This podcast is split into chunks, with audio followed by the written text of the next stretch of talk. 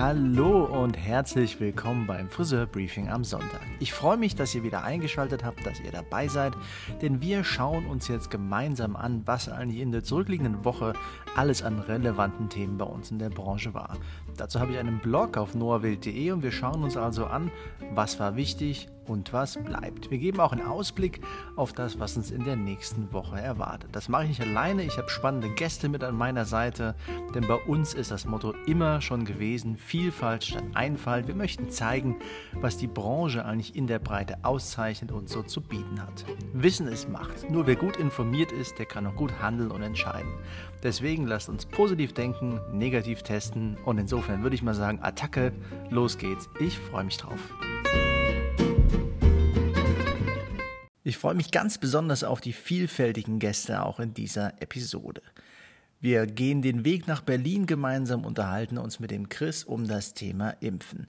Wir besuchen den Martin in Bayern, den Daniel aus unserer Firmenzentrale und haben natürlich einen großen Fokus auf unsere Aktion Friseure in Not. Ihr habt es mitbekommen, diese Woche, wir haben Vollgas gegeben, wir haben einfach die nächste Stufe unserer Rakete hier gezündet und haben gesagt, wir gehen jetzt vor das Bundesverfassungsgericht. Das machen wir mit unserem Anwaltsteam von FPS. Da habe ich den Olaf nachher in der Leitung und wir unterhalten uns auch mit der Sandra, die aus Sachsen-Anhalt die Klage für uns alle durchführt. Insofern freut euch drauf, das wird super interessant, das wird intensiv, das wird augenöffnend und aber auch kurzweilig. Und damit würde ich sagen, beginnen wir und gehen nach Berlin zum lieben Chris.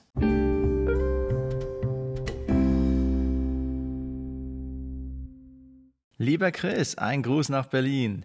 Wir stechen jetzt gemeinsam mit Vollgas mal ins Wespennest rein und unterhalten uns hier übers Impfen. In Berlin war es ja so im Wochenverlauf, dass es eine neue Impfpriorisierung gab auf Landesebene. Und nun ist es ja für Friseure möglich, bei euch geimpft zu werden. Wie handhabst du das denn bei dir im Salon? Sprichst du mit den Mitarbeitern drüber? Klärst du die auf? Wie gehst du an das Thema ran? Ja, hallo Noah. Ja, vielen Dank erst nochmal für die Einladung zum nächsten Podcast. Die Podcasts sind ja großartig, die du hier machst äh, lese ich oder höre ich immer ganz gerne und ist teilweise auch recht motivierend. Und jetzt mal zum Thema Impfen. Ähm, ja, jetzt ist es in Berlin möglich zu impfen, also auch die ganzen Friseure durchzuimpfen, auch die auszubilden, also alle, die im Handwerk arbeiten. Und äh, meine Mitarbeiter wurden schon von mir aufgeklärt darüber, welche Möglichkeiten ihnen danach auch gegeben sind oder welche Einschränkungen sie haben, wenn sie nicht geimpft sind. Und äh, ich habe es aber allen freigestellt, nur bis jetzt haben sich alle Mitarbeiter dazu bereit erklärt. Und äh, insofern würde ich dann jetzt einen Termin suchen zur Firmenimpfung und alle impfen lassen. Ähm, allerdings habe ich Sie auch aufgeklärt wegen der Impfstoffunterschiede, äh, also über AstraZeneca oder Moderna oder was es halt gerade für Möglichkeiten gibt. Und ich habe eine Friseurin, da geht halt kein AstraZeneca, da gehen halt nur andere Stoffe, laut ärztlicher Auskunft. Aber auch da finden wir eine Lösung und also alle sind bereit, sich impfen zu lassen. Sag mal, es soll in der Theorie ja auch so sein, dass man ungefähr wohl ab Juli durch Betriebsärzte im Unternehmen Impftermine wird anbieten lassen können. Ist das eigentlich für uns Friseure hier alles relevant? Ja, ab äh, Juli äh, kann man dann also auch Unternehmen durch den Betriebsarzt impfen lassen. Die muss man natürlich erstmal abklären, ob die Unternehmen, die Friseurunternehmen auch jeweils einen Betriebsarzt haben. Also wir haben schon einen, aber ich hoffe natürlich, dass wir bis Juli schon komplett durch sind damit mit der Geschichte. Ähm, generell ist es für Friseure relevant, aber das dauert ja noch mal dann irgendwie acht, neun Wochen, bis die Zweitimpfung kommt. Wäre also teilweise schon etwas spät, ehrlich gesagt, meines Erachtens nach. Äh, weil wir ja genauso wie unsere Kunden äh, sich ja alle oder fast alle eigentlich impfen lassen momentan, wir dann eigentlich auch schon geimpft sein sollten.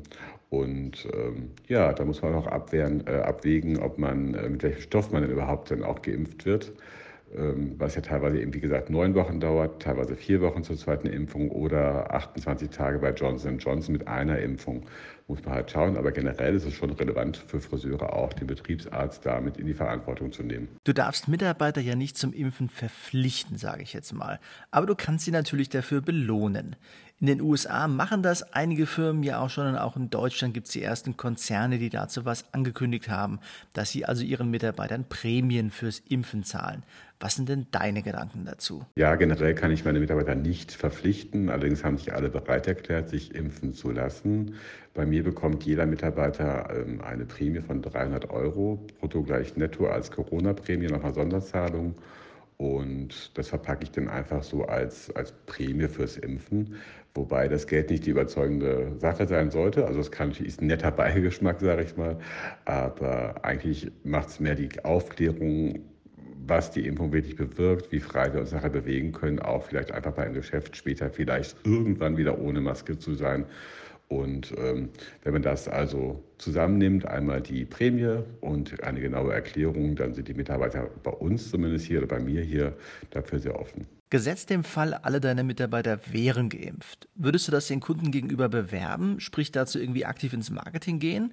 In Amerika machen das, wie wir ja wissen, einige Salons. Wie siehst du das denn hier bei uns im Markt? Ja, da wir schon grundsätzlich ein großartiges oder ein gutes äh, Hygienekonzept hatten hier, mit allen möglichen äh, Sicherheitsvorkehrungen, die wir hier und auch äh, getestet haben hier vom Laden und, und, und, würde ich das auch dann mit äh, bewerben, dass wir ein komplett durchgeimpfter Laden sind.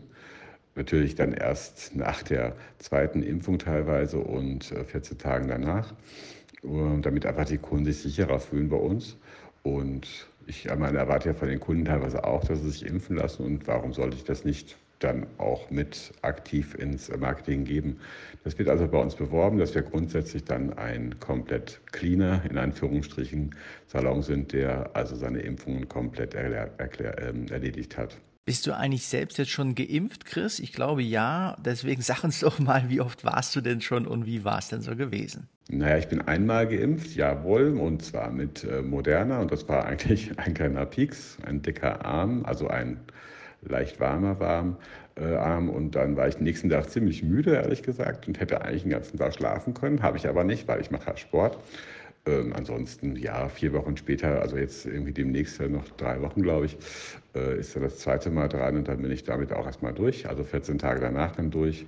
Das ist aber gar nicht schlimm. Also ich äh, hatte mich auch letztes Jahr auf Pneumokokken impfen lassen und was weiß ich, was das da alles da war. Das finde ich alles nicht schlimm. Hm, interessanter war es eher, als bei seinem Impfausweis wiederzufinden, weil das ist irgendwie so ein, so ein Ausweis, den man nie braucht. Also im Normalfall ja nicht. Und dann weiß man im erstmal gar nicht, wo er den hingelegt hat. Aber generell war das sehr gut organisiert hier in Berlin. Und ähm, oben in Tegel war ich am Flughafen. Das ging reibungslos, das ging schnell das war echt schön und ähm, ja, man hat so ein leichtes, Gefühl, ein leichtes Gefühl der Vorfreude und dann auch der Erleichterung, wenn man die erste Impfung hinter sich hat. Zumal man ja nach der ersten Impfung angeblich auch schon einen, einen relativ hohen Schutz haben soll. Jetzt hast du uns ja schon viel Spezifisches zu dem Thema erklärt, Chris. Was ist denn eigentlich deine generelle Meinung oder dein Kommentar, unabhängig von den Fragen hierzu, die ich dir bisher gestellt habe? Äh, abschließend möchte ich auch nochmal sagen, dass sicherlich diese Impfpflicht es ja gar nicht gibt, aber dass wir logischerweise, um unser normales Leben wieder zurückzubekommen, sich wohl alle impfen lassen müssten, zumindest ein hoher Anteil damit diese Herdenimmunität besteht. Und von daher ist es auch eher so ein soziales Denken, dass ich das mitmache. Also nicht, dass ich jetzt Impffan wäre, aber also einfach um das zu erreichen, das Ziel, damit wir alle wieder normal in Urlaub fahren können oder auch mal normal ins Restaurant gehen können oder solche Geschichten machen. Von daher ist es also auch schon wichtig, dass wir uns da impfen lassen. Und mittlerweile kenne ich auch einige, die also erstmal Impfgegner waren, aber komischerweise jetzt, wo so die Lockerungen angekündigt wurden, äh, ja, versuchen sie jetzt doch einen Impftermin zu bekommen und haben sich dann irgendwie eines Besseren äh, belehren lassen. Ja, und dann äh, hoffen wir mal, dass, dass wir dieses Weihnachten dann spätestens wieder normal feiern können und vielleicht auch schon Ende des Sommers mal in Urlaub fahren können und solche Dinge. Genau. Und in diesem Sinne allen einen schönen Sonntag bei frühlingshaften oder sommerlichen 25, 26 Grad. Wir wissen ja, dass das ganze Thema natürlich auch ein politisches ist in der Diskussion, aber eigentlich gar keines sein sollte. Es geht ja eigentlich hier nicht um links oder rechts, um oben oder unten, sondern einfach nur um Gesundheit.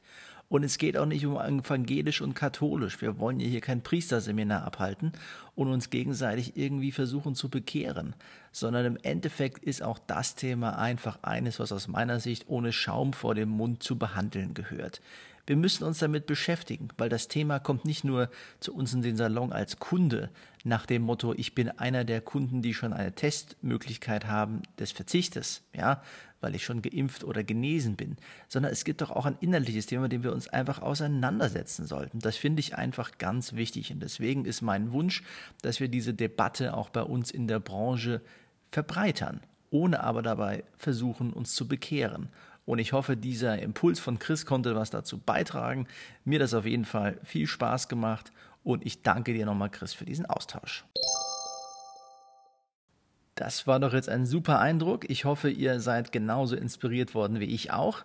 Und insofern, wenn es Inspiration dieses Jahr für uns als Branche gab, dann gehört da, finde ich, ganz zuvorderst auch Friseure in Not mit dazu.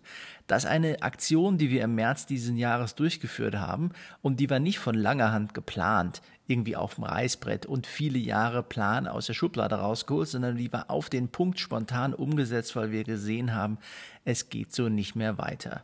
Wir haben nämlich gesehen, es gibt eine Not, deswegen auch der Begriff Friseure in Not. Und wir haben immer gesagt, diese Not ist unverschuldet und in ihrer Konsequenz unverantwortlich. Die kann man einfach nicht verantworten. Und die kann aber auch nur eines sein, nämlich ungewollt. Denn es kann nicht das Ziel sein, Pandemie dadurch zu lösen, dass man etwas Kontrolliertes, etwas Sicheres, etwas Funktionierendes unkontrolliert undokumentiert und damit unverantwortbar macht. Das war das Grundempfinden hinter Friseure in Not zu sagen, es macht keinen Sinn, einen Pandemie-Brandbeschleuniger zu erzeugen, nämlich die Schattenwirtschaft, sondern es macht Sinn, kontrollierte, gut dokumentierte, sichere und funktionierende Bahnen zu benutzen. Und die können nur wir liefern mit unserem Friseursalon. Das war Friseure in Not gewesen. Und wir haben viel Aufwind gemacht, wir haben viel Substanz geschaffen. Das war nämlich kein PR-Stand. Das war eine inhaltliche, fundierte Arbeit. Und die haben wir nicht alleine gemacht, sondern die haben wir mit Salonpartnern in allen Bundesländern in Deutschland vorangebracht. Im Namen der gesamten Friseurbranche. Und wir haben das zusammen gemacht mit einem Anwaltsbüro, mit dem Büro FPS aus Frankfurt. Und dort ganz zuvor das mit Olaf. Und ich habe Olaf gebeten, heute als Gast zu uns hier dazuzukommen, weil es aus meiner Sicht notwendig ist, auch jetzt wiederum für Aufklärung zu suchen. Wir haben uns nämlich entschieden zu sagen, wir gehen weiter. Und auch das haben wir schon viele Wochen und Monate geplant. Es ist nämlich eines klar geworden bei der ganzen Beschäftigung mit der Pandemie, euch genauso wie mir nämlich dass der Staat vergessen hat, sich um Selbstständige zu kümmern. Das mag auch daran liegen, dass der Staat gar nicht versteht, respektive die Beamten und teilweise auch die Politiker, die für mit ihm arbeiten und uns repräsentieren, was Selbstständige eigentlich für komische Leute sind, weil die können sich das gar nicht vorstellen, weshalb es überhaupt Selbstständige gibt, sage ich mal. Deswegen sind wir vergessen worden, in vielerlei Hinsicht. Bei Hilfen, bei Unterstützung, aber auch bei einfach anerkennenden Maßnahmen, die uns vor dem Untergang retten. Punkt aus Ende. Und das kann es nicht sein. Das ist nicht fair, das ist nicht gerechtfertigt und das kann auch so nicht gewollt sein. Deswegen haben wir uns gesagt, wir müssen auch gegen dieses Thema vorgehen. Wir müssen die gesellschaftliche Debatte erweitern. Deshalb haben wir Klage eingereicht vor dem Bundesverfassungsgericht und auch in Sachsen-Anhalt. Und das haben wir mit der Sandra Stiemert gemacht als Salonpartnerin. Die kommt nachher auch zu Wort. Aber zu Beginn finde ich ist es sinnvoll, wenn wir mal den Olaf anrufen, weil er kann uns vieles von dem, was uns hier beschäftigt, in rechtlicher Sicht einfach vollkommen souverän mit Substanz auf den Punkt erklären. Und da freue ich mich jetzt drauf.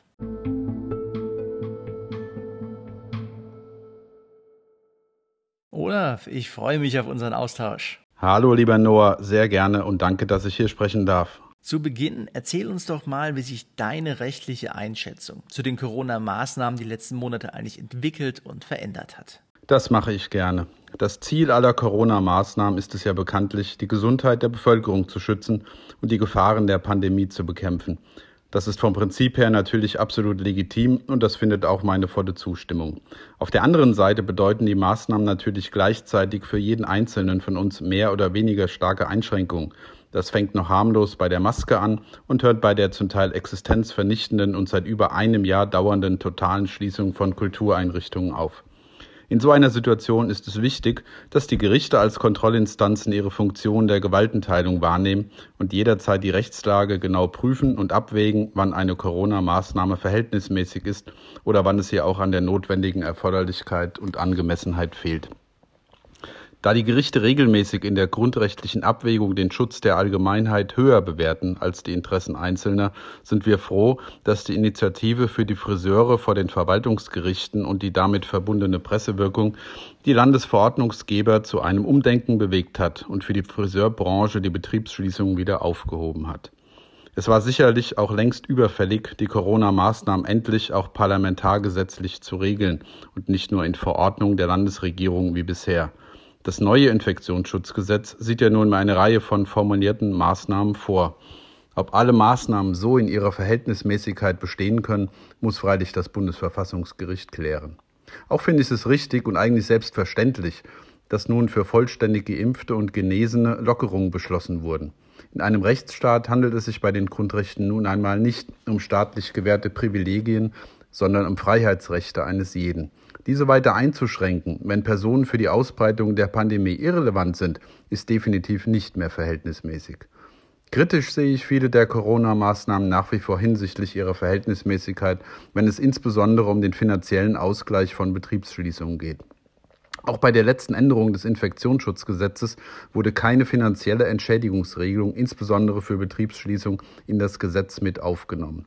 Bei den nunmehr langfristigen Betriebsschließungen handelt es sich jedenfalls um einen erheblichen Eingriff in die Berufsausübungsfreiheit und in das Eigentumsrecht, die ohne gesetzlich geregelte finanzielle Entschädigungsleistung nach meiner Auffassung keinen verfassungsmäßigen Bestand haben können. Okay, ich denke auch von Seiten ehemaliger Bundesverfassungsrichter gibt es ja quasi schon Aufrufe, rechtlich vorzugehen.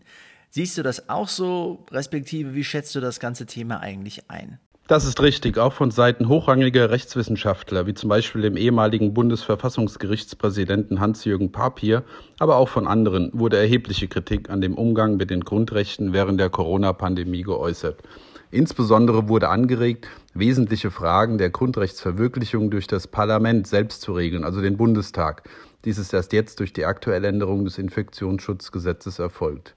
Was fehlt, dies hat auch Hans-Jürgen Papier angesprochen, ist eine gesetzliche Ausgleichs- bzw. Entschädigungsregelung für die langfristigen Betriebsschließungen. Die staatlichen Corona-Hilfen mögen zwar einen Teil der Verluste abdecken, allerdings darf nicht vergessen werden, dass nach dem traditionellen Verständnis der Grundrechte eine derart erhebliche und langfristige Beschränkung der Eigentums- und Berufsfreiheit eines gesetzlich geregelten finanziellen Ausgleichs bedarf. Ansonsten ist die Maßnahme unverhältnismäßig, mag der Zweck an sich auch noch so legitim sein. Begonnen hatten wir mit dem Vorgehen gegen die Schließung, gegen das Berufsverbot, sage ich jetzt mal. Was hat das aus deiner Sicht eigentlich gebracht?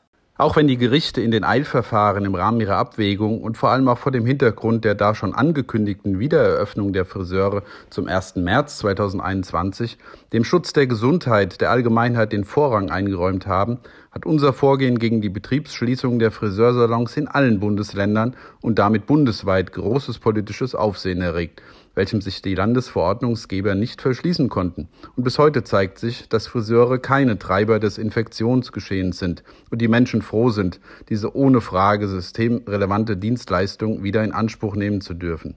Die Infektionskontrolle funktioniert auch mit milderen Maßnahmen, wie dem Tragen einer medizinischen Maske und zur Not vor Ort vorzunehmenden Corona-Schnelltests.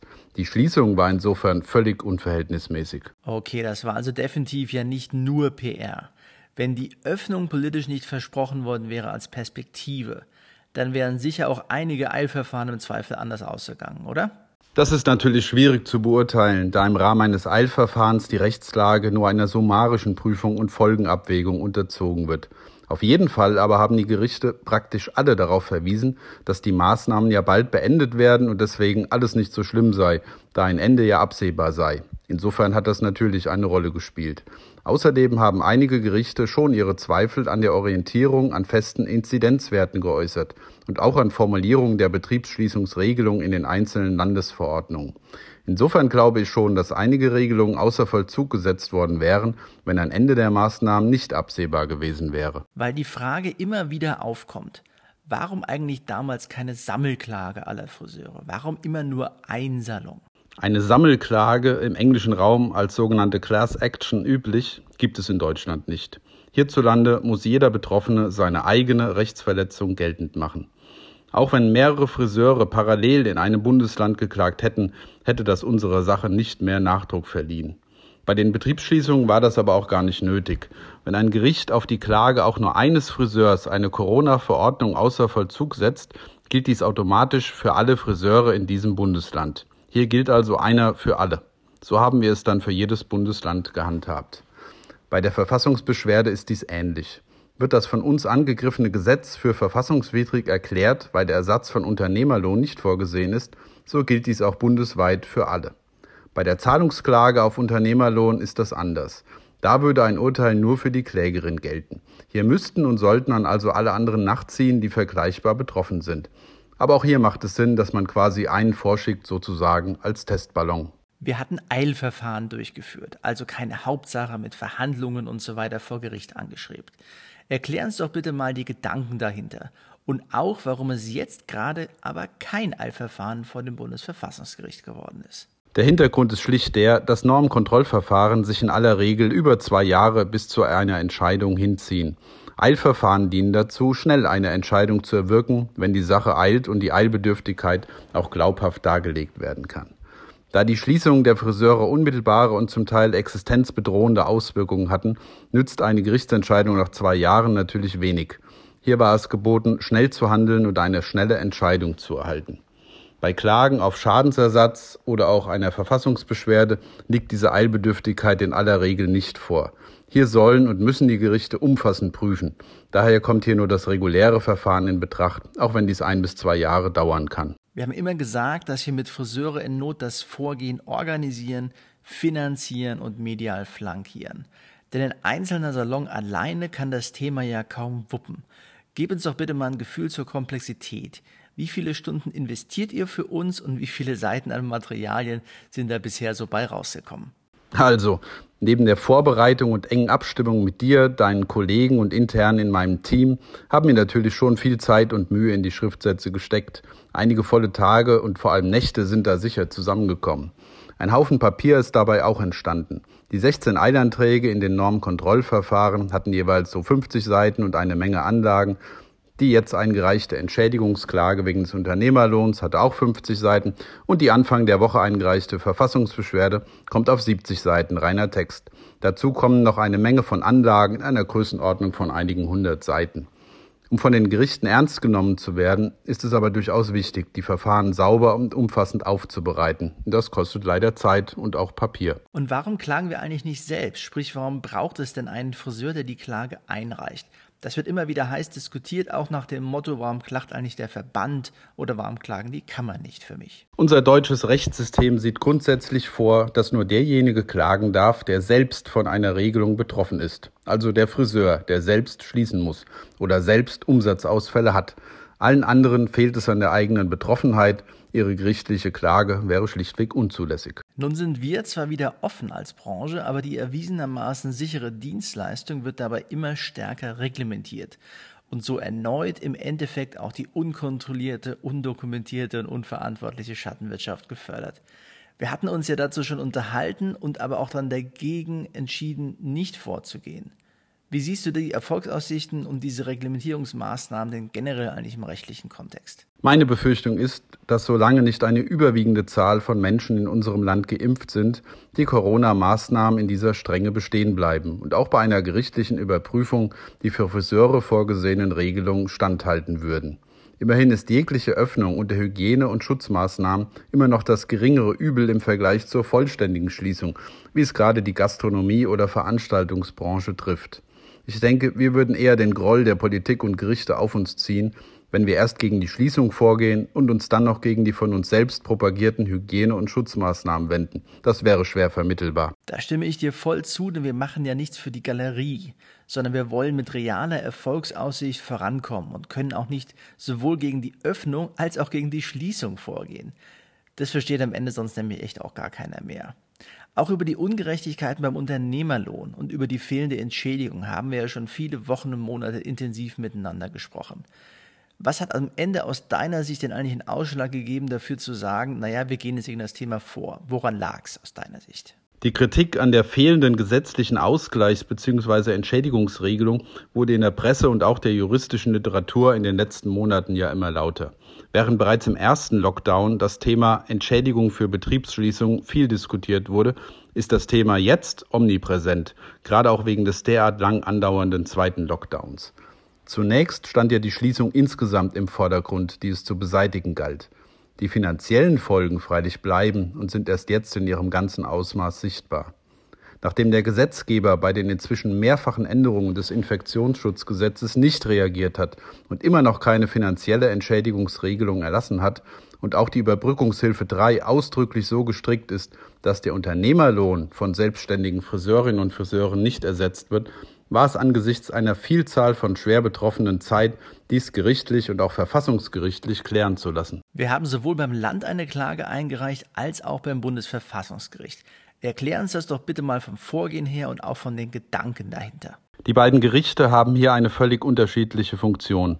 Das Bundesverfassungsgericht kann keine Leistung zusprechen, sondern eine Regelung, ein Gesetz nur für verfassungswidrig erklären. Soweit unsere Friseurin als Beschwerdeführerin und Klägerin aber ihren Unternehmerlohn in einer konkret bezifferten Höhe einfordert, kann dies nur vor einem ordentlichen Gericht, in diesem Fall dem Landgericht Magdeburg, passieren. Vor diesem Hintergrund fahren wir zweigleisig.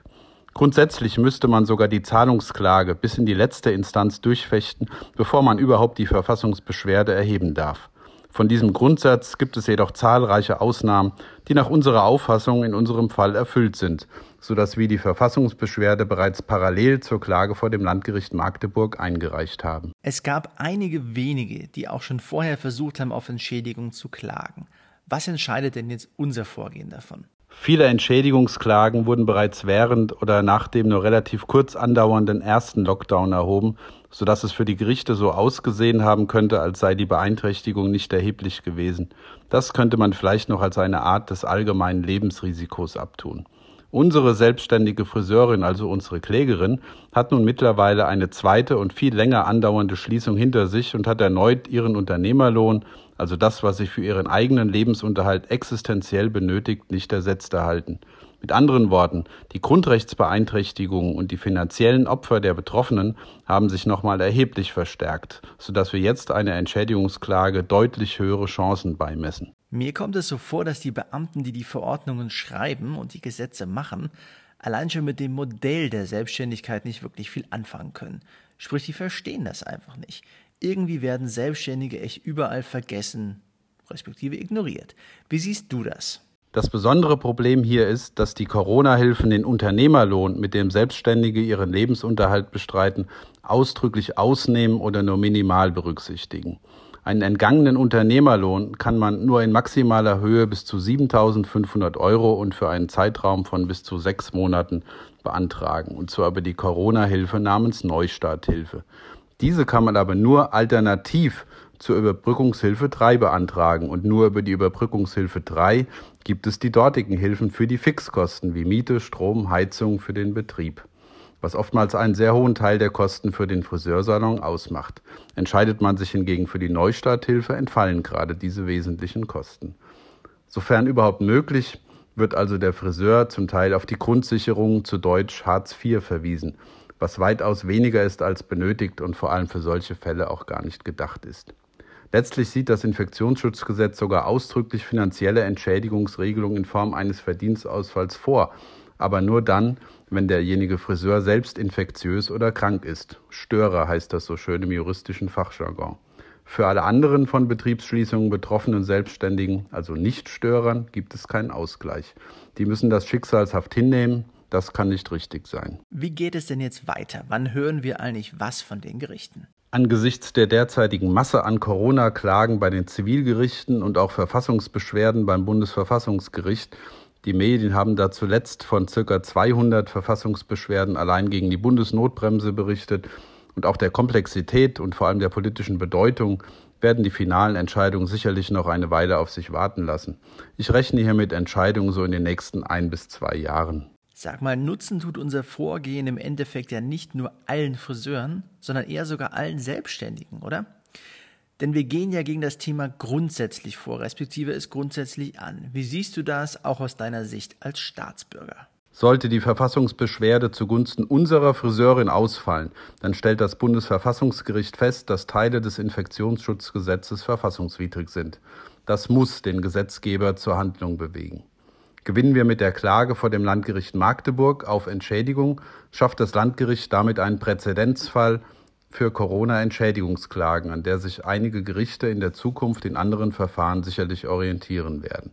Und wenn die Gerichte hoffentlich unserer Argumentation folgen, hat das in der Tat Folgen für alle Selbstständigen, da insbesondere der fehlende Ersatz des Unternehmerlohns durch Corona-bedingte Betriebsschließung über mehrere Monate bei einem Großteil der Selbstständigen ein tiefes Loch in die Finanzen gerissen hat. Klasse. Ich danke dir, Ulle, für die super Zusammenarbeit. Ich danke dir, lieber Noah. Das kann ich nur zurückgeben und ich freue mich auf unsere weitere Zusammenarbeit.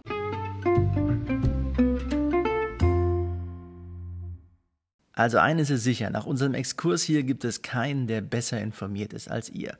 Und eines ist doch auch klar, das ist ein Thema, das auch weit über unsere Branche hinaus Strahlkraft hat. Und das Tolle dabei ist, ihr seid jetzt direkt von der Quelle informiert, denn Olaf und sein Team sind die beste Quelle, die man zu dem Thema hier haben kann. Und weiter geht's aber mit unseren Klagen, denn ich möchte mal die Sandra zu Wort kommen lassen. Die Sandra ist diejenige, die schon bei Friseure in Not bei unserem Vorgehen gegen die Corona-Landesverordnungen in Sachsen-Anhalt für uns aktiv war im März und sie ist es auch jetzt für unser Vorgehen vor dem Bundesverfassungsgericht und vor dem Gericht in Sachsen-Anhalt. Und deswegen toll, dass die Sandra sich für uns Zeit nimmt, so lernt ihr sie kennen und erfahrt auch mehr über ihre Beweggründe hinter diesem gemeinsamen Klageverfahren.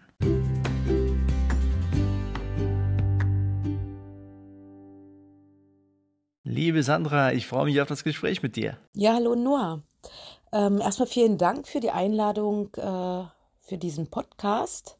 Ist für mich wieder eine ganz neue Erfahrung, aber ich freue mich sehr drauf. Dankeschön. Wir kennen uns ja von Besuchen im Rahmen von Außendienstmitreisen. Auch in Las Vegas beim Gathering von Paul Mitchell waren wir schon zusammen. Aber für alle, die dich halt jetzt bisher noch nicht kennen, erzähl uns doch bitte mal ein paar Sätze zu dir, deinem Salon und deiner Situation. Ja, richtig. An die Zeit in Las Vegas kann ich mich noch sehr, sehr gut erinnern. Äh, war eine tolle Zeit, tolle Erfahrung. Ähm, ist schon sehr lange her. Das war 2007, ja, 2007, 8, 9 Genau, da habe ich einen Salon in Köthen gehabt, musste den leider Gottes aus familiären Gründen 2010 schließen.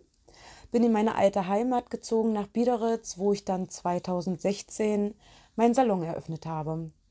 Eigentlich war der Plan gewesen, einen ganz kleinen Salon, eine Mitarbeiterin. Mittlerweile ist es so, dass ich hier 120 Quadratmeter habe, fünf Mitarbeiter ja, ich bin sehr glücklich, muss ich sagen. Ich habe äh, nichts bereut von all dem. Äh, die Situation jetzt momentan macht es sehr schwierig. Äh, trotz alledem habe ich es nicht bereut. Auch wenn es im Moment sehr schwer ist. Du warst in Sachsen-Anhalt für Friseure in Not aktiv, als unser Partner für die Klage gegen die Corona-Verordnung. Wie war das aus deiner Sicht? Wie sah die Zusammenarbeit mit uns denn eigentlich jetzt konkret aus? Ja, die Klage äh, für Friseure in Not Sachsen-Anhalt. Also ich bin so ein Mensch, der für alles eigentlich immer einen Plan B hat und äh, den hatte ich in dieser Sache eben gar nicht. Man versucht irgendwo noch äh, was zu retten, ähm, was letztendlich gar nicht mehr zu retten war. Und ja, dann habe ich äh, den Aufruf von euch gesehen und habe gedacht, das wäre ein Plan B. Also für alle hier in Sachsen-Anhalt. Und ich denke immer, nichts machen, ähm, ja, da passiert halt nichts. Und ihr habt uns das angeboten, uns zu helfen. Und äh, da habe ich nicht lange überlegt. Ich habe gesagt, wir haben einen Partner an der Seite, der uns von vorn bis hinten unterstützt. So war ich die ganzen Jahre von euch äh, gewohnt gewesen. Ähm, deshalb war das für mich gar keine lange Überlegung. Ich habe gesagt, ich mache das. Ich sitze nicht allein da. Ich muss das nicht allein machen. Ähm, ich bin da voll bei euch, äh, genau wie die anderen Kollegen in den anderen Bundesländern. Ich habe äh, das nicht bereut. Es war eine super Zusammenarbeit. Wir wurden von vorn bis hinten äh, informiert, alle Neuigkeiten, wie sich was entwickelt hat. Äh, ja, also dazu kann ich nur sagen, vielen, vielen Dank. Haben alles richtig gemacht. Nun haben wir uns ja entschieden, gegen das unfaire Behandeln von Selbstständigen vorzugehen. Unternehmerlohn, Entschädigung. Das ist ein Thema, bei dem das rechtliche Vorgehen dagegen natürlich sehr ins Detail geht, sprich über dich und über deine Lebensumstände. Wie hast du denn abgewogen, ob du da überhaupt mitmachen magst? Denn natürlich ist es so, dass du damit auch, sage ich jetzt mal einfach, öffentlich aus der Deckung gehst. Also wie war die Entscheidungsfindung? Ja, das Jahr 2020 war für mich ein absolutes Katastrophenjahr. Schlimmer ging es eigentlich gar nicht mehr. Ich habe mich September 2020 von meinem Ehemann getrennt, bin mit meinen zwei Kindern in eine Wohnung gezogen. Mm, habe dann irgendwann das Gefühl gehabt, ja, jetzt läuft alles rund, man ist ja dann auch stark für die Kinder und schaffst du schon irgendwie. Dann kam der zweite Lockdown. Und da bin ich an einem Punkt angelangt, wo ich gedacht habe, wo sollst du jetzt die Kraft noch hernehmen? Ich musste für fünf Mitarbeiter das Kurzarbeitergeld zwei Monate lang auslegen. Ähm, ich habe Hartz IV beantragt, habe einen Kredit beantragt, äh, weil ich einfach nicht mehr wusste, wie es weitergeht. Und habe aber auch die ganze Zeit gedacht, es muss doch irgendwo was geben, wo auch wir Unternehmer dran sind. Also diese Überbrückungshilfe 3, die dann irgendwann nach drei Monaten mal kam, ähm, sind ja nicht für meine privaten Ausgaben. Das ist ja einfach für die Fixkosten. Aber wo bleiben wir Unternehmer denn mit unseren privaten Kosten, die wir haben? Also ich bin kein Mensch, der hier irgendwie reich werden will oder dick Geld machen möchte. Ich möchte einfach überleben. Und ähm, ich fand es einfach, dass wir da absolut unfair behandelt werden. Und als ich mit dir nur dann über die ganze Geschichte gesprochen habe und du dann zu mir gesagt hast, hey, lass uns da zusammen was machen. Wir probieren das einfach. Wir sind bei dir. Wir unterstützen dich wollen was machen. War das für mich eigentlich äh, der Weg, wo ich gesagt habe, den gehe ich mit euch zusammen? Gehe ich den gerne, weil ich weiß, dass ich von euch da unterstützt werde und das halt nicht alleine mache. Aber wenn wir gar nichts machen, werden wir es nie erfahren, ob da irgendwo in irgendeiner Art und Weise doch ein Weg gewesen wäre, uns als Unternehmer fair zu behandeln. Zuerst einmal vielen Dank dafür, dass du das alles für und mit uns hier gemeinsam machst. Das ist echt mega. Sag mal, du hast ja selber auch schon einige Täler durchschritten. Was empfiehlst du uns? Wie bleiben wir am Ball? Wie bleiben wir fokussiert und motiviert? Ja, Noah, was soll ich dazu sagen? Also eigentlich, ähm, also ich bin euch unendlich dankbar. Ja, ihr gebt uns allen äh, so viel. Sowas kenne ich von keinem anderen äh, Unternehmen und ich, ähm, ja, ihr gebt uns so viel und dann versuchen wir natürlich auch das Gleiche zurückzugeben. Deshalb mache ich das unheimlich gerne und ähm, letztendlich dient es uns allen. Ähm, ja, was ich euch empfehlen kann, da gibt es eigentlich gar nichts. Bleibt einfach so, wie ihr seid. Äh, ich, ich finde dafür mal gar keine Worte und ich denke, ich spreche da auch vielen aus der Seele. Mehr geht einfach nicht. Bleibt einfach so, wie ihr seid. Ähm, ja, Mehr kann man dazu eigentlich nicht sagen, außer Danke. Ja, vielen, vielen Dank. Klasse. Ich danke auch dir für deine Zeit, Sandra.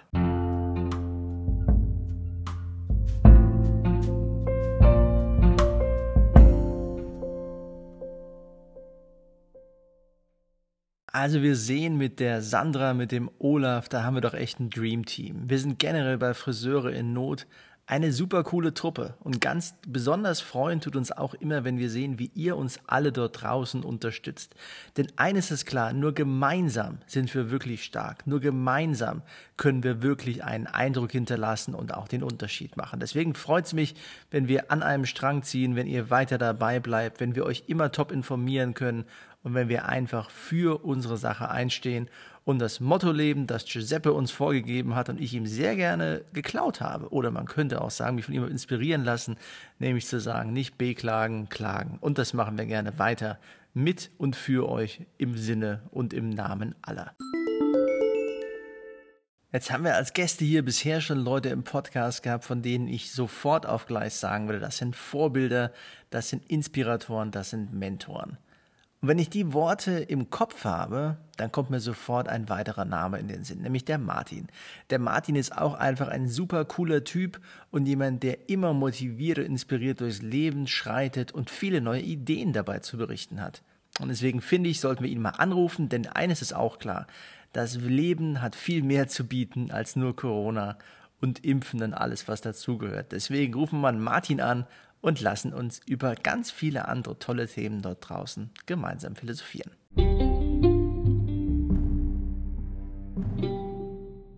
Martin, mein Guter, ich freue mich auf unser Gespräch. Hallo Noah, vielen Dank, dass ich deinen Podcast begleiten darf.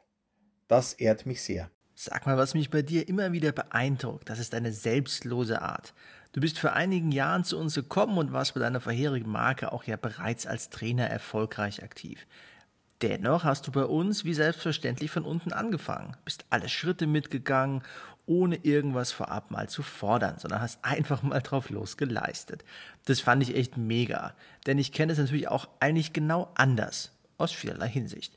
Erklär uns doch bitte deswegen einfach mal deine sehr gute, aus meiner Sicht einfach total positive Einstellung dahinter. Da gibt es nicht ganz so viel zu erklären, Noah. Ich war schon immer ein Teamplayer. Es ist für mich eine Selbstverständlichkeit, auch wenn ich früher bei der anderen Firma auch als Trainer tätig war. Mit meinem neuen Partner, ihr, der White Beauty, den Neubeginn zu machen. Ein Neubeginn, was bedeutet es? Ist für mich ein Beginn und der Beginn ist der Anfang. Neu ist auch für mich, ist was anderes, was Neues, welches ich nicht kannte. Sehr wichtig für mich war auch das Kennenlernen der Firma, die Philosophie, die Geschichte und das ganze Konzept der Wild Beauty. Denn wenn du das verfolgst, dann bist du auf dem richtigen Weg. Denn der Weg auf dem Gipfel des Berges beginnt immer im Tal. Etwas zu fordern, na na, nur ähm, das würde für mich nie in Frage kommen. Wir waren ja auch schon gemeinsam auf Hawaii bei Paul Mitchell, aber auch in Umbrien bei Kemon. Schlag doch für uns mal den Bogen. Was hat's für dich eigentlich mit dem Besuchen dort auf sich gehabt? Wie war die Familie Nocentini drauf? Hat dich der organische Landbau inspiriert? Also einfach, was war denn das, was auch diese beiden Themen miteinander verbindet? Den Bogen von Hawaii nach Italien, Umbrien. Das ist ein großer Bogen. Der spannt sich, der dehnt sich. Aber über Hawaii ist natürlich ein Traum. Aber über Hawaii haben schon sehr viele oder mehrere in deinem Podcast berichtet. Ich erzähle dir mehr über Kemon, Italien und der Familie Nocentini.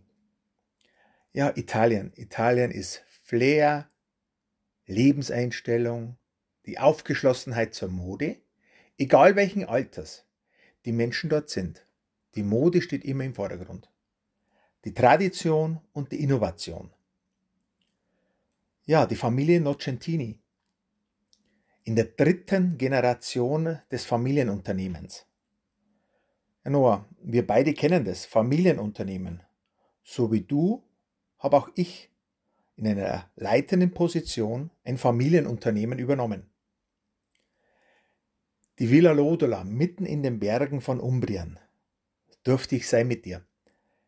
Inmitten des organischen Landbaus der Anbau von allen Inhaltsstoffen von unseren Chemon-Produkten.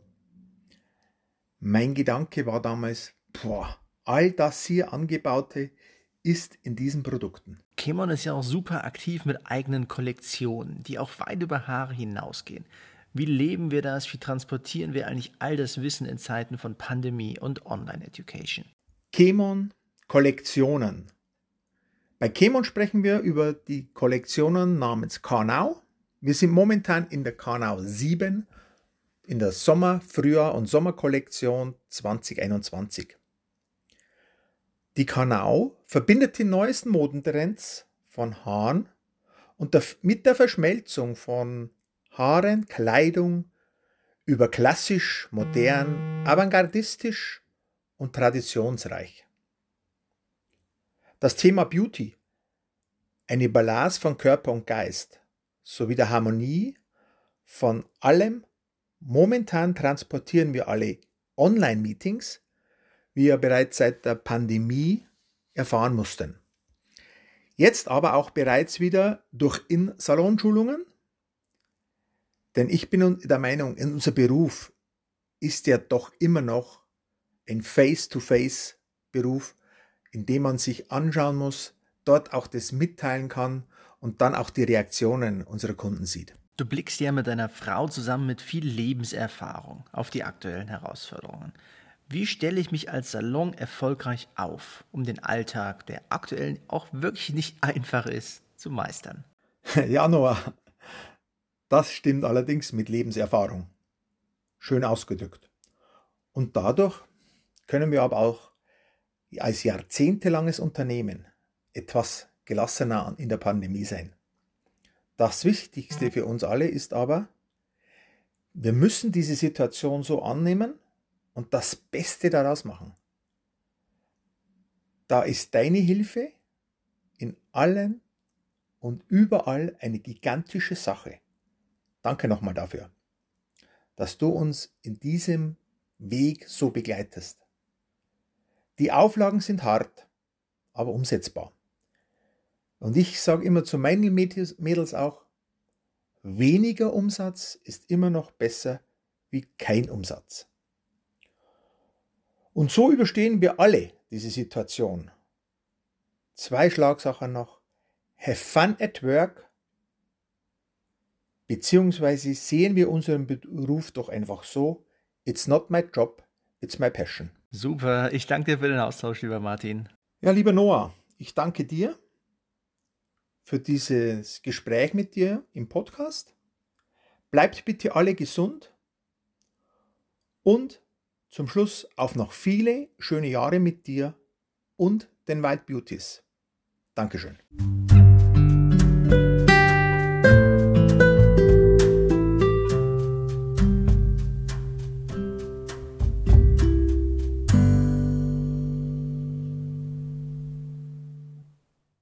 Auch das Gespräch mit Martin hat mir wieder gezeigt, wie toll einfach unsere Charaktere sind, die für uns einstehen, die Trainer sind, die alle eine super coole Geschichte zu erzählen haben. Und einige von euch wissen, dass ich war bei der Wild Beauty ja auch für viele Jahre ganz vorne mit dabei, zuständig für unseren Aus- und Weiterbildungsbereich. Hab mit vielen tollen Leuten gearbeitet, ich sag mal dem Peter Hartmann, der Giuseppe, wo er bei uns angestellt war. Wir haben so viele coole Sachen gemeinsam gewuppt und haben tolle Geschichten zu erzählen und super Personen, die für uns stehen. Und ich bin aber auch mega happy, dass wir eine ganz tolle neue Besetzung haben für unsere ganze Thematik der Aus- und Weiterbildung. Unseren Akademieleiter, nämlich der Daniel, der Gesamtverantwortung für das komplette Team übernommen hat. Und der hat ja bei uns unsere Akademie aufgebaut Tja, am Anfang gab es hier noch gar nicht und trotzdem hat er was geschafft, sage ich jetzt mal. Und ist ja auch derjenige, der Online-Education total pusht. Wir haben die Talentschmiede gemeinsam gemacht im Frühjahr. Wir haben Videos gedreht, wir haben Lives gestreamt, wir haben wieder wie früher Kabel gezogen und improvisiert und Mikros repariert, die mal an und mal aus waren und Ton, der mal weg waren und das Internet, das nicht da war, wo es geschneit hat und was weiß ich nicht alles. Das war eine total super intensives Frühjahr, aber es hat mir auch wirklich richtig Spaß gemacht. Und ich glaube, mit Daniel haben wir jemanden, dem Education am Herzen liegt. Er ist selber auch Friseur aus Leidenschaft. Und ich freue mich auf den Austausch, der euch einfach auch zeigt, was haben wir gemeinsam dort vor und auch einen Ausblick gibt, was erwartet uns beim Top Hair Stream Day. Also, los geht's und viel Spaß.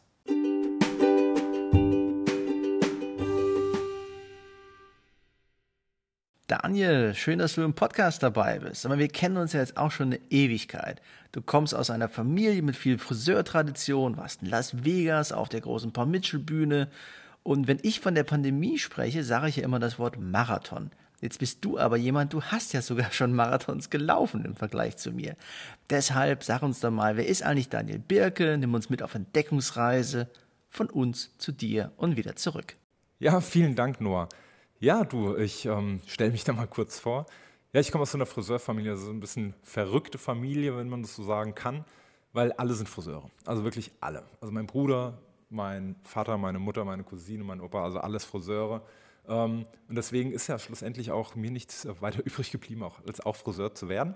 Allerdings hatte ich natürlich auch schon früh sehr, sehr viele Möglichkeiten. Das war halt ganz schön. Also ich bin, äh, wenn ich so überlege, 1997, 98 ähm, direkt in meiner Ausbildung, im ersten Ausbildungsjahr, auch in die Trainertätigkeit bei Paul Mitchell Wild Beauty mit reingegangen als freier Trainer. Und ich weiß noch ganz genau, wie das so lief, dass ich ähm, mich immer älter machen sollte, als ich eigentlich war. Stand vor gestandenen Friseursalon-Inhabern und habe die halt dann mal geschult und war halt selbst erst so im ersten, zweiten Lehrjahr. Das war schon eine spannende Geschichte, wobei ich aber auch sagen muss, das Schöne war, ich musste mir natürlich auch extrem viel drauf schaffen, damit man da halt nicht runtergeht. Und das, ähm, glaube ich, das war eine sehr gute Zeit, einfach mal so ins kalte Wasser zu springen, zu schulen, zu machen. Und umso schöner ist es halt einfach dann auch zu sehen, ja, wenn man mit, mit Fleiß und Disziplin, da komme ich wieder auf den Marathon, eben auch so ein bisschen den Leistungssport, den ich auch lange Jahre betrieben habe, ähm, was man da so erreichen kann. Und das ist, beschreibt mich auch wiederum sehr gut, dass halt so eine zähe, ja, eine zähe Art, eine Beständigkeit und halt immer so einen Fokus behalten, einen dann doch ein bisschen weit bringen kann. Ähm, Schöne war auch, dass ich in meiner ganzen bisherigen Zeit sehr, sehr viel reisen durfte und konnte und das Ganze auch immer in Kombination mit meinem Beruf verbunden habe. Ich habe ja, lange Zeit in London gelebt und gearbeitet. Ich war in Los Angeles gewesen, San Francisco, habe da überall mal reingeschnuppert und da gearbeitet, habe sehr, sehr viele gute Leute kennengelernt, aber trotz allem hat es mich natürlich immer wieder ins Family Business zurückgebracht, in einen eigenen Salon oder dann eben auch ein Family Business hier bei der Wild Beauty, weil es ist einfach großartig, hier dann eben auch ein Teil davon zu sein. Und das macht das Ganze eben so schön. Mittlerweile bist du Teamleiter bei uns und hast die Gesamtverantwortung für Weiterbildung und Veranstaltungen. Dein Baby ist aber ja unsere Akademie. Da gibt es ja jetzt auch Boxen. Ich erinnere mich an das amerikanische Sprichwort Think outside the box. Jetzt bieten wir aber Boxen an. Was hat es denn damit auf sich? Ja, auch hier wieder ähm, ein super ähm, Thema. Ja, ich bin jetzt Teamleiter. Das macht ähm, unglaublich viel Spaß, weil einfach da auch sehr viele Ideen, die so ja, über die Jahre auch herangewachsen sind, einfach um, sehr, sehr schnell eben auch umgesetzt werden können und eben auch dürfen. Das muss ich ganz klar betonen. Ähm, ja, du hast eben angesprochen, Think Outside the Box. Das ist so ein Motto gewesen, was ich halt auch immer gelebt habe. Also egal wo und was, immer so, okay, man ist irgendwo in seiner Komfortzone, aber da muss es noch mehr geben. Deswegen jetzt auch, was Education angeht, hier auch mal so ein bisschen weiterzudenken, ein bisschen outside the box zu denken, aber trotzdem inside the box ähm, zu schulen. Was bedeutet das wiederum, dass wir sozusagen Education Boxen anbieten? In einer Education Box ist sehr, sehr viel enthalten. Es ist so, dass wir hier digital uns ganz breit aufstellen mit Live-Webinaren, mit Mentor-Meetings im direkten Austausch gehen. Es gibt so viel mehr, äh, mit sogar noch einem Präsenztag, der noch dabei ist gegen Ende des Monats. Wir haben also damit die Möglichkeit, sehr viel Theorie, also wirklich all das erstmal in der digitalen Form zu schulen und das Ganze dann in einem Präsenztag dann auch ausklingen zu lassen, da wirklich eine kleine Party zu schmeißen in der Akademie, wo wir uns dann wirklich austoben mit Technik, mit Farben, mit Schnitten, mit all dem, wirklich einen direkten Austausch dann auch gehen können. Mega, das war einfach ein richtig gutes Gesamtpaket. Das hört sich ja auch so nach, ich sage jetzt mal, Blended Learning an. Also die Verbindung aus digital und vor Ort. Aber da aber natürlich auch immer persönlich, nicht anonym. Da haben wir sicher einiges von der digitalen Talentschmiede auch gelernt, oder? Ja, die digitale Talentschmiede, ein wundervolles Format. Also da haben wir so, so viel daraus gelernt. Und ich überlege, beim ersten Lockdown haben wir langsam damit angefangen, eben auch da wirklich digital ein bisschen zu schulen, haben es dann konkretisiert ähm, im zweiten Lockdown und haben da die digitale Talentschmiede ins Leben gerufen.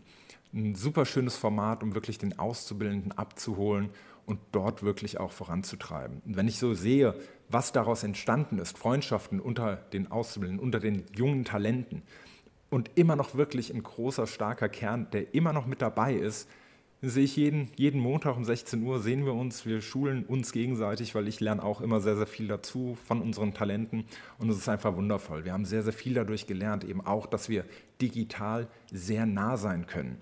Und das ist das Schöne daraus zu sehen, dass wir wirklich nicht diese Scheu vor der Digitalisierung haben, sondern das als neues ja, Format wählen können, um trotz allem dieses Familiengefühl, diese Nähe zueinander aufzubauen, direkten Austausch zu gehen, zu lachen, manchmal auch zu weinen. Also da ist alles mit dabei und das ist das Schöne daran, dass wir hier wirklich auch, auch hier wieder so ein bisschen outside the box ähm, denken können und uns da einfach öffnen, um eben auch mal neue Wege zu gehen. Ich habe ja auch gesehen, dass du ein neues Instagram-Profil für die Akademie aufgebaut hast. Was hat es denn eigentlich damit auf sich? Ja, auch hier, äh, auch hier mal so ein bisschen anders gedacht. Jeder hat natürlich irgendwo sein Instagram-Profil und, ähm, zeigt dann nette Bilder, ähm, schöne Sachen, manchmal auch, was er gerade so isst. Bei uns ist es so, dass wir gedacht haben, wir wollen halt auch da dem Friseur, unseren Kunden, den Salons einfach so ein bisschen eine Inspiration bieten dementsprechend auch das Instagram-Profil ein bisschen angepasst. Also hier geht es sehr stark auf Inspiration, welche Looks sind aktuell da, wie kann ich sie erstellen. Es wird so sein, dass zu jedem einzelnen Posting, was reinkommt, was wir selbst erstellen, ähm, Farbrezepturen dabei sind, Schnittgrafiken mit dabei sind, Schnittbeschreibungen mit dabei sind, Farbbeschreibungen mit dabei sind. Also all das, um sich inspirieren zu lassen und gleichzeitig eben auch zu sehen, wie kann ich das im Salon auch wieder direkt umsetzen. Zusätzlich wird es auf diesem Profil immer wieder Gewinnspiele geben. Deswegen immer nach einem Monat, nach neun Postings kommt wieder ein Gewinnspiel plus zusätzlich all diejenigen, die uns wiederum verlinken, die Hashtags äh, verwenden, unsere H-Akademie verwenden bei ihren eigenen Postings. Ihr habt natürlich auch dann immer wieder die Chance, bei uns auf unserer H-Akademie zu landen. Ihr werdet bei uns gefeatured und bekommt zusätzlich dann eben auch noch einen Print in der What's New wo wir eure wunderschönen Looks dann auch besprechen und das Ganze dann eben auch ein bisschen pushen, damit ihr auch noch mehr gesehen werdet. Haben wir halt eben jetzt auch unser H-Academy-Profil auf Instagram ins Leben gerufen, um uns hier auch brillant auszutauschen, zu inspirieren und einfach auch zu motivieren.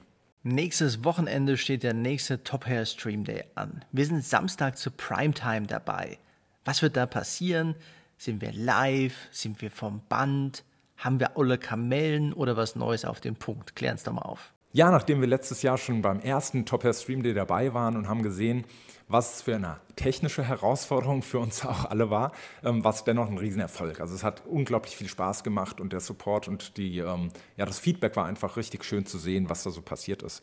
Ähm, deswegen haben wir uns auch dazu entschlossen, beim zweiten Top Hair Stream Day dabei zu sein. Und wir sind jetzt in der glücklichen Lage, ja, die Auftaktveranstaltung zu schmeißen. Also es geht dann los, samstags Primetime, 1845 sind wir live auf Sendung und präsentieren dort unser Color-Up-Programm. Vier wunderbare Farbtechniken anhand von Modellen, anhand von Puppenköpfen. Wir stellen da alles Mögliche vor, was eben gerade dieses Color-Up-Programm angeht. Das sind salontaugliche Techniken in Kombination natürlich mit unseren Haarfarben, die wir wiederum auf die Köpfe zaubern können. Es sind schnelle Techniken, es sind aber auch sehr effiziente Techniken und sehr, sehr wunder, ja, sehr schöne Techniken, die, glaube ich, jeden Salonkunden auch ansprechen. Wir haben da zwei verschiedene Varianten eben auch, dass wir jetzt nicht nur sehr plakativ, sehr nach vorne gehend die Techniken dann eben auch umsetzen, sondern es sind auch sehr natürliche Techniken. Also somit kann man das so spielen, wie man möchte. Wir haben da acht wunderschöne Fotos, Looks eben auch erstellt. Ähm, es gibt dazu so einen schönen Fächer, wo man das auch alles nachlesen kann. Also das wird ein großer Part sein von unserem Topper Stream Day, dass wir über unser Color Up Programm sprechen. Und zusätzlich geht es eben auch hier wieder in die Digitalisierung.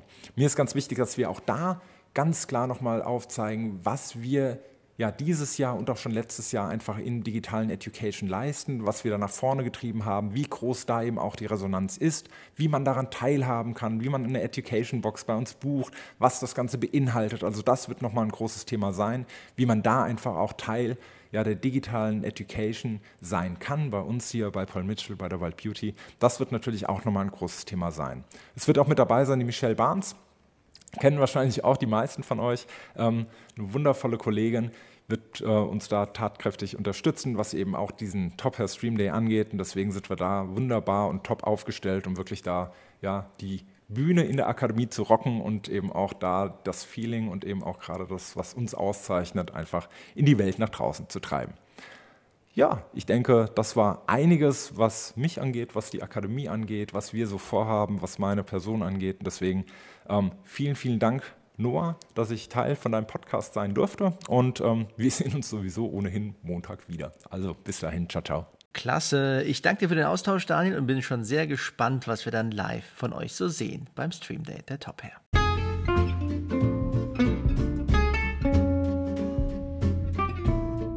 Liebe Freunde, das war's gewesen, das Friseur-Briefing am Sonntag. Ich hoffe, es hat euch mindestens mal genauso viel Spaß gemacht wie mir.